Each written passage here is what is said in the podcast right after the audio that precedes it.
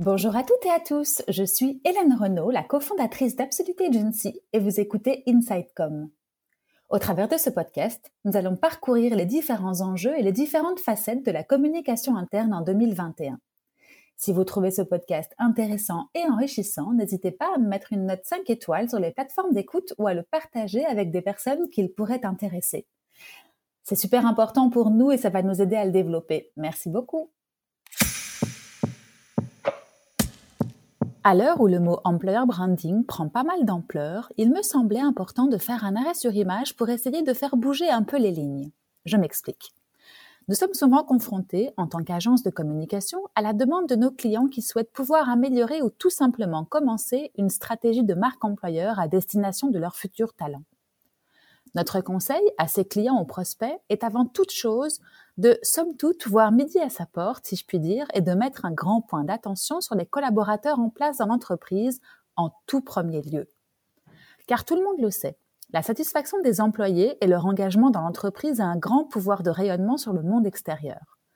De plus, et je ne pouvais pas de dessin, avec les nouvelles générations qui notent tout ce qui bouge et où les sites comme Glassdoor permettent à tout un chacun de pouvoir connaître la satisfaction interne des employés en place, le réveil de certaines entreprises risque d'être difficile.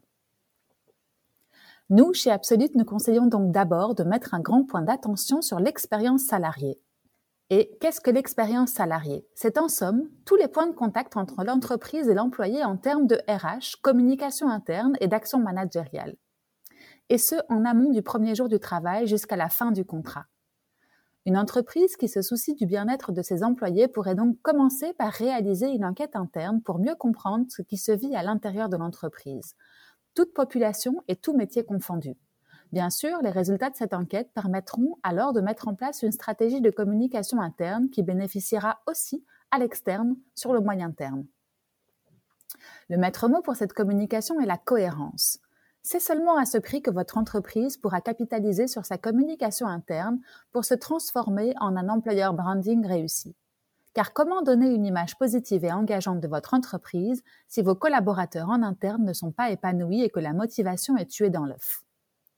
Une fois que votre employé expérience est satisfaisant, vous pourrez alors vous intéresser à votre employeur branding et vous verrez alors que vous en serez d'autant plus attirant. Je terminerai cet épisode sur deux chiffres qui datent de 2020. Sachez que 83% des embauches commencent par une recherche en ligne sur l'entreprise et que les entreprises avec une marque employeur forte diminuent de 43% leur coût d'embauche. Alors, à vos enquêtes de satisfaction et à bientôt pour un nouvel épisode.